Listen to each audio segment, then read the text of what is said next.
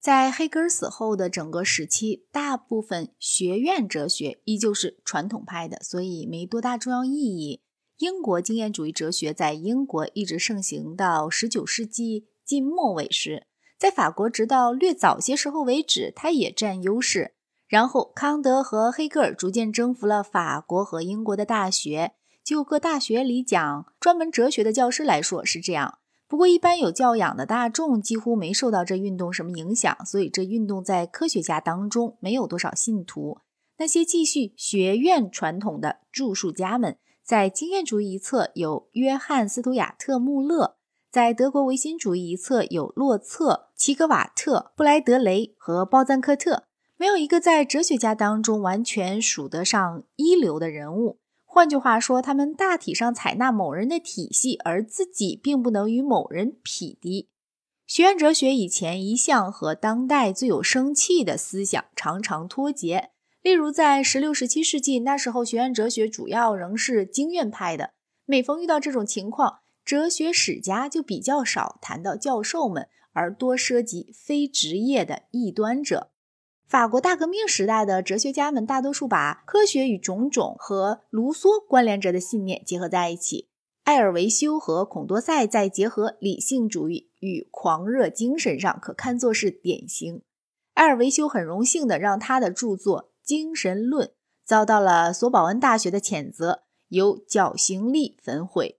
边沁在一七六九年读了他的作品，立即下决心一生献身于立法的原则。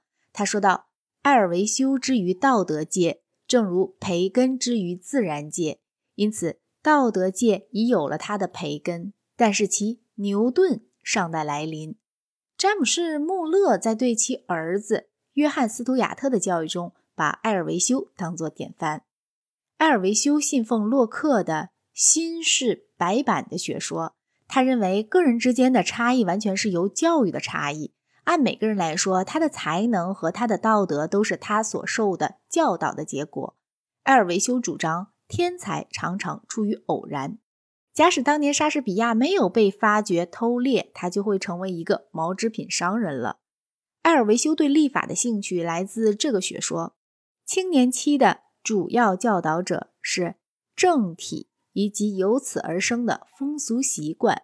人生来是无知的，却不是愚钝的。教育把人弄得愚钝了。在伦理学上，埃尔维修是功利主义者，他认为快乐就是善。在宗教方面，他是一个自然神论者，是激烈反教权的人。在认识论上，他采取洛克哲学的一种简化讲法。由于洛克的教导，我们知道我们的观念，从而我们的精神是赖感官得来的。他说。身体的感性是我们的行动、我们的思想、我们的感情和我们的社交性的唯一原因。关于知识的价值，他与卢梭意见极不一致，因为他对知识评价非常高。他的学说是乐观主义的学说，因为要想使人成为完善的人，只需要有完善的教育。他暗示，假使把教士除掉，完善的教育是容易求得的。